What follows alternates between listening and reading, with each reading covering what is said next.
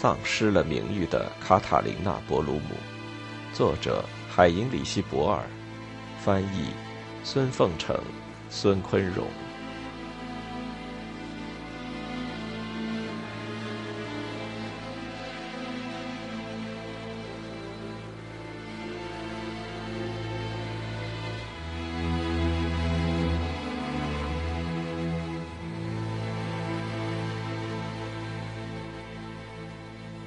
三十一，参加这次舞会的成员中还有三个人被提审：独自经营的布商康拉德·巴特斯，五十六岁，是沃尔特斯海姆女士的朋友；还有海特维西和格奥尔格·波洛顿夫妇，前者三十六岁，后者四十二岁，两人都是机关职员。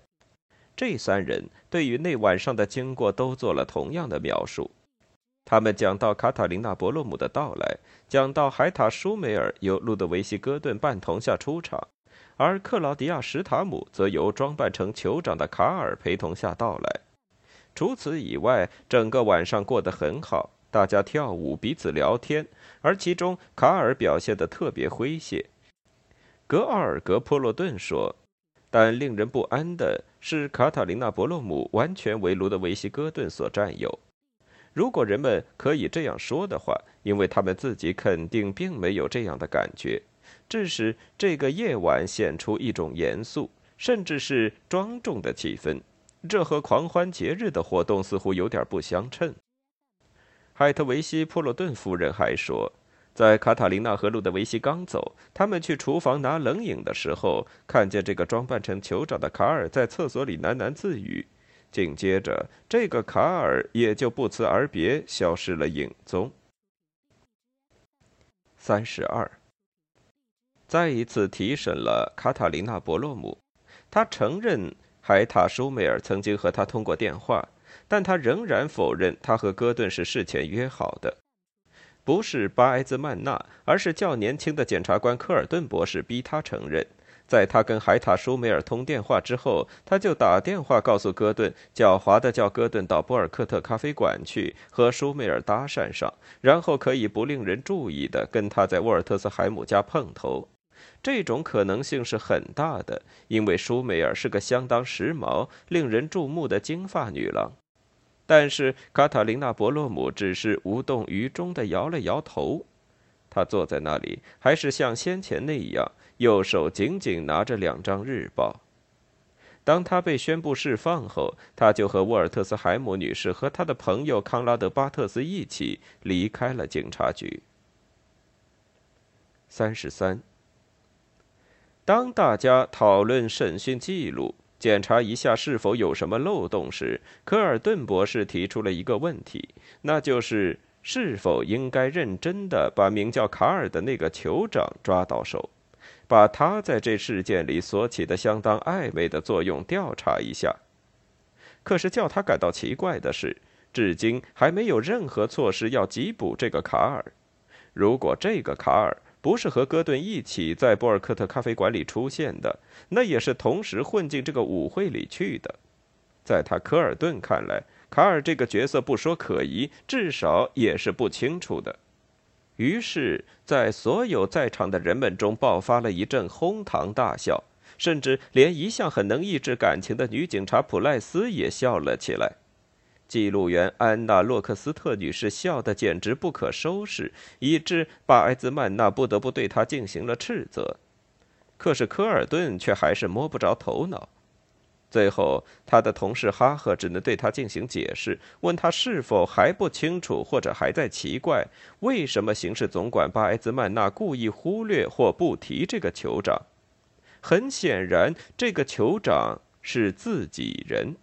所谓在厕所里喃喃自语，无非是用袖珍步话机向跟踪戈顿和伯罗姆的伙伴们发着消息，当然干得并不机灵。而在这段时间里，伯洛姆的地址自然是早已调查出来的。当然了，您很清楚，同事先生，在这个狂欢节日里，装扮成酋长是最好的伪装，因为今年由于明显的原因，化妆酋长比化妆牧人更要风行得多。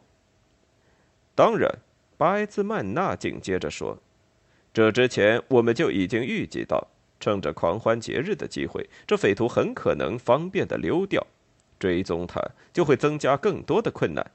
三十六小时以来，我们一直是紧跟着他。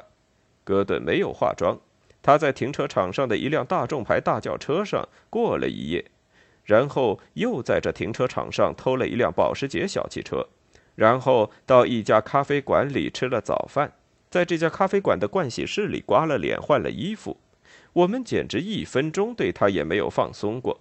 差不多有十多名装扮成酋长、牧人或是安达卢西亚人的工作人员，他们随身都带着袖珍步话机，有的还伪装成喝醉了酒从舞会回家的醉汉。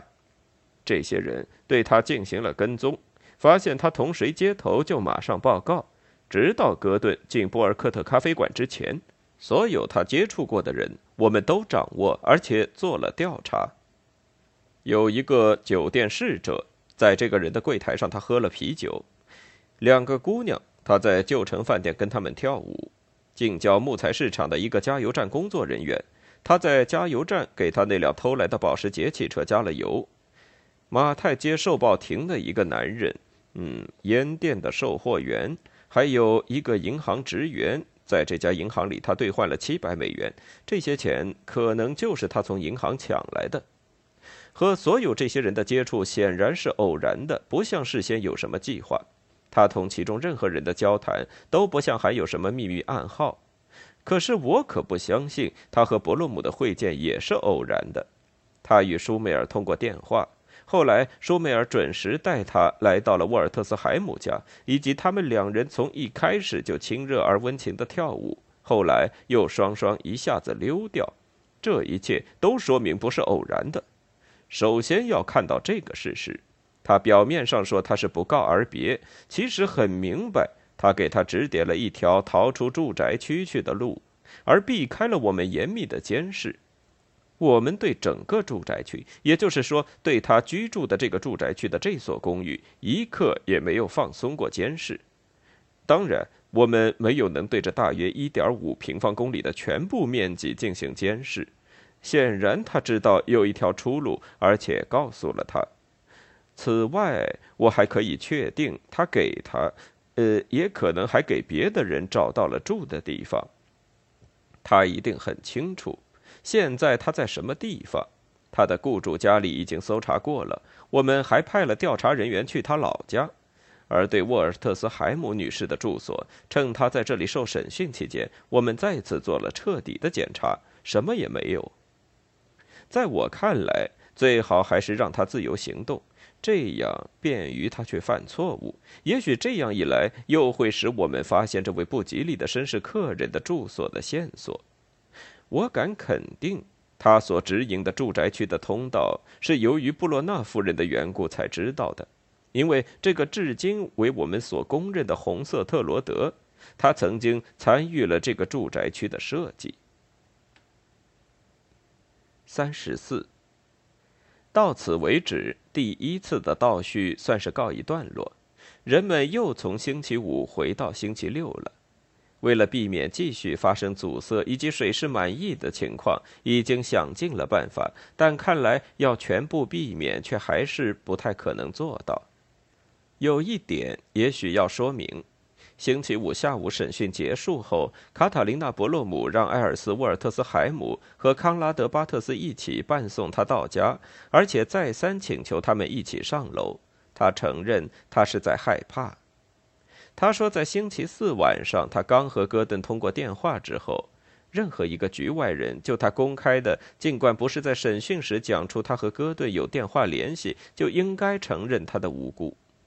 就发生了一些相当可怕可厌的事。就在他和戈顿通了电话之后，刚把听筒挂上，电话铃立刻又响了起来。他当时抱着强烈的希望，以为也许还是戈顿，马上拿起了听筒。可是电话里并不是戈顿的声音，而是一种轻的可怕的男人的声音，对他用几乎是耳语般的声音讲着下流的话、低级的事。而最坏的是，这个家伙竟然冒充是个住户，而且对他说：“如果他真是如此需要体贴，何必从很远的地方去寻找关系呢？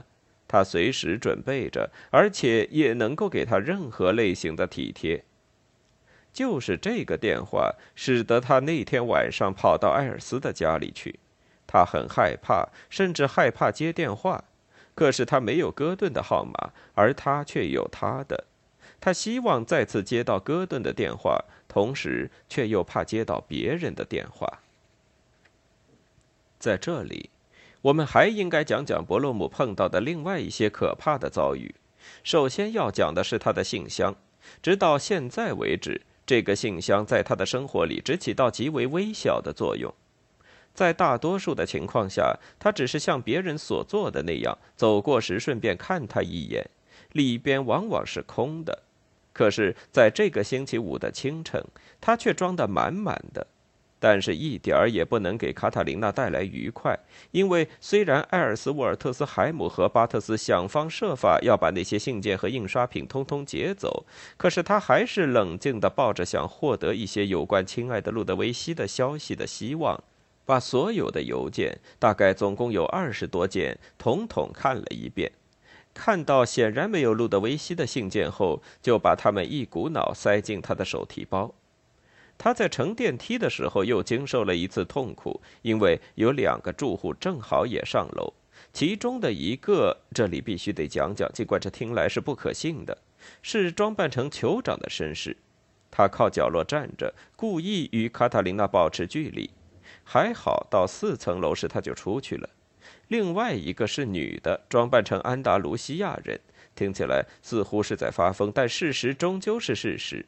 他脸上戴着假面具，他不但不躲开卡塔琳娜，反而挨她站着，用他那双厚颜无耻的、无情的褐色的眼睛，放肆而好奇地打量着卡塔琳娜。他到第八层时才出去。可是得警告读者，还有更坏的事呢。当最后卡塔琳娜依傍着巴特斯和沃尔特斯海姆女士进到自己的屋里时，电话铃就响了起来。沃尔特斯海姆女士抢在卡塔琳娜之前飞奔过去拿起听筒，立刻她的脸上露出了吃惊的表情，脸色变得苍白起来。然后就听见她喃喃地骂道：“您这只该死的猪，该死的不中用的猪！”他机灵的没有把听筒再搁上，而是丢在了一边。沃尔特斯海姆和巴特斯想阻止卡塔琳娜看那些邮件，可是没有用。他牢牢的拿着那一大堆信件和印刷品，还有那两张日报，这些都是从他的手提包里取出来的。他坚持要拆开看，真是毫无办法，那就只能让他看吧。这些信件也不完全是匿名的，其中最后的一封是非匿名的，自称是亲密邮购商店寄来的，建议供应他各种性用品。这对卡塔琳娜的情绪来讲，简直是莫大的刺激。更坏的是，还有人亲手写下了下边的话，这些是真正的温顺体贴。为了简单一些，或者说为了做一下统计。那其他十八封信是七封匿名明信片，充满了粗鲁的有关两性的脏话，而且使用了常用的“共产党母猪”这个词。另外四封匿名明信片写的不是关于两性的脏话，而是些政治上的辱骂话，从红色煽动者直到克里姆林宫姑奶奶等等都有。还有五封是从日报上选出来的简报。有些地方用红笔在旁边做批注，其中有这样的话：“斯大林办不到的，你也办不到。”另外有两封信的内容是宗教劝诫，都附有宗教箴言：“可怜的迷途的孩子，你要重新学会向上帝祈祷。”还有“下跪吧，要相信上帝并没有抛弃你。”正在这时候。埃尔斯沃尔特斯海姆发现门缝底下塞进来一张纸条，他幸运地瞒过了卡塔琳娜。纸条上的内容是：“你为什么不利用我的温顺体贴目录呢？难道我得强迫你去获得你的幸福吗？曾经为你无力拒绝的邻居，我警告你。”笔记用的是印刷体。看了这些字迹，埃尔斯沃尔特斯海姆相信，这人假使不是受过医学教育，至少也具有大学水平。三十五，卡塔琳娜走到房间的壁橱前面，从里面拿出了雪莉酒、威士忌酒、红葡萄酒各一瓶，还有一瓶打开过的樱桃酒。他并不怎么激动地把这些酒瓶往洁白无瓷的墙上掷去。瓶子被打得粉碎，酒顺着墙壁流了下来。在他这样做的时候，令人惊讶的是，沃尔特斯海姆女士和康拉德巴特斯都不感到奇怪，他们只是看着，一点儿也没有想要去进行任何的干涉。他在厨房里也干了同样的事，在那里，他把番茄汁、沙拉油、醋、辣椒油都同样的往墙上掷。这里有没有必要补充说说？他在浴室里把擦脸油膏和瓶子，还有香粉、肥皂粉，以及在卧室里把一瓶科隆香水也全都掷掉了呢？在做这些事情的时候，他是很有计划的，并不激动，显得这样自信坚定。因此，艾尔斯沃尔特斯海姆和康拉德巴特斯一点儿也没有加以阻拦。三十六。当然，曾经有相当多的理由试图猜测分析，究竟是从什么时候开始，卡塔琳娜产生了谋杀的最初意图，或者说有了谋杀的计划，并决定把这计划付诸实施。有些人设想，《星期四日报》上的第一篇文章就足够了；也有的人认为，星期五是关键性的一天。因为在这一天，日报还在没完没了地继续刊载这世界的文章，而卡塔琳娜的邻居以及她这样喜欢的住所都证明受到了骚扰，当然是主观上的，比如匿名电话、匿名信件。然后又是星期六的日报，此外还有这里预先提一提日报的周日版。其实这么多的推论全都是多余的。反正他计划了谋杀，而且果然实施了，这就行了。反正这是肯定的。他心里冒火，特别是他的前夫的话更使他生气。至于日报周末版上的文章，即便没有起引发的作用，却也绝没有起安心的作用。三十七。在结束这一段倒叙，回到星期六之前，我们还得报道一下卡塔琳娜是如何在沃尔特斯海姆家度过星期五的夜晚，直到星期六的。总的说来，她是出奇的安静。康拉德巴特斯为了转移他的注意力，开始放跳舞音乐，甚至还放了南美舞曲，想让卡塔琳娜跳舞，但却没有成功。他们想阻止他看日报和那些匿名信件，但也没有做到。他们试图开导他，说这一切并不是如此可怕，而且正在过去。但他同样听也不听。他们对他说，他已经忍受过了很坏的遭遇，如艰苦的童年和那个卑劣的布莱特罗的婚姻，母亲的酗酒癖以及他的堕落。他应该对科尔特的犯罪负责。还有，戈顿不是已经获得了安全，答应接他去跟他正式结婚吗？现在不是正在过狂欢节吗？在经济上不是有保障的吗？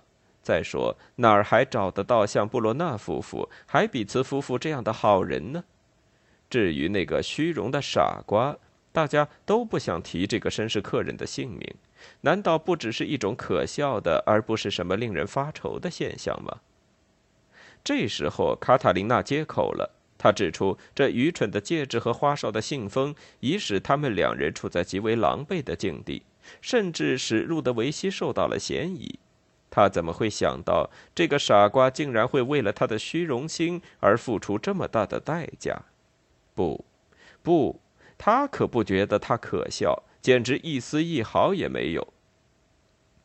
当他们和他谈到一些实际问题，好比说是否他应该另找一处新的住所，是否应该考虑一下到哪儿去找等等，他都不予回答，只是说他打算要做的唯一实际的事情，就是给自己缝一件狂欢节穿的衣服。他向艾尔斯借了一条大床单，因为当时流行装扮酋长，所以他自己也准备在星期五或星期六出发时化妆成一个阿拉伯女人。当时是否曾经出现过什么不好的情况呢？一点儿也没有。如果人们更留心一些的话，甚至还可以说当时的一切都很正常，因为卡塔琳娜终究碰到了注定要来的那个人，而且和他过了一夜。好吧，现在他受到了查问，或者说受到了审讯。那么很显然，路德维希不是一个花花公子，只是日报上登载了一些流行的肮脏话。有两个混蛋打了匿名电话，还有一些混蛋写了匿名信。就这样，难道生活就不再继续下去了吗？路德维希不是已经十分妥帖的，而且就他一个人知道。被安置的舒舒服服了吗？现在我们还是来缝这件狂欢节的衣服吧。卡塔琳娜穿上它，看起来娇媚的，简直像穿了件白色的女士大披风。她将穿着它，非常可爱的出发。最后，自然要求行使他的权利。人们睡着了，然后打个盹醒过来，之后又打起盹来。是不是大家一起喝一小杯酒吧？干嘛不呢？这是一幅真正的安宁的景象。一个年轻的妇女在缝衣服的时候睡着了，一对年龄较大的男女小心翼翼地在她周围行动，以便让自然获得她的权利。自然的要求满足到了这样的地步，甚至凌晨两点半钟响起的电话铃声都没有把她闹醒。为什么清醒着的沃尔特斯海姆女士拿起听筒的时候，她的手突然发抖呢？是否因为在两个小时以前她已经接过一次这样的匿名电话，现在正在等待着呢？自然了，在凌晨两点半打电话是令人很不安的。但是他拿起了听筒，巴特斯立即从他手里接了过去。当他刚说“喂”的时候，对方就把电话挂断了。然后再一次又一次的打过来，甚至当他拿起听筒还没有说“喂”的时候，对方就又立刻挂断了。当然，有那么一些人，当他们从日报上读到什么人的名字，知道这个人住在哪儿之后，他们就企图折磨这个人的神经。因此，为了妥当起见，最好不要把听筒再搁上。本来他们两人打算至少不让卡塔琳娜看到星期六的日报，可是就在埃尔斯沃尔特斯海姆正在睡觉，康拉德巴特斯正在浴室里刮脸的一转眼间，他就溜到了街上，在晨曦中把他碰到的第一只日报的报箱打开，而且干下了一件毒神的行为，因为他蔑视了日报社的信任，从中抽出一份日报而没有给钱。到此为止。就得把倒叙的过程暂时停顿一下，因为就在这同一时刻，正好在这个星期六，布罗纳夫妇衣服凌乱、情绪激动，而且很愁闷的刚从夜车上下来，意外的买到了这一版日报，这就是他们后来在家里看的那份报纸。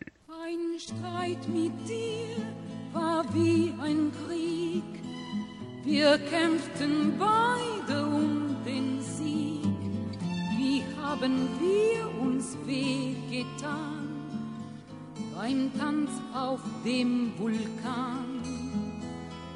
Es gab manch böses Wortgefecht, du glaubtest immer dich im Recht und Tränen spornten dich nur an, da warst du typisch Mann.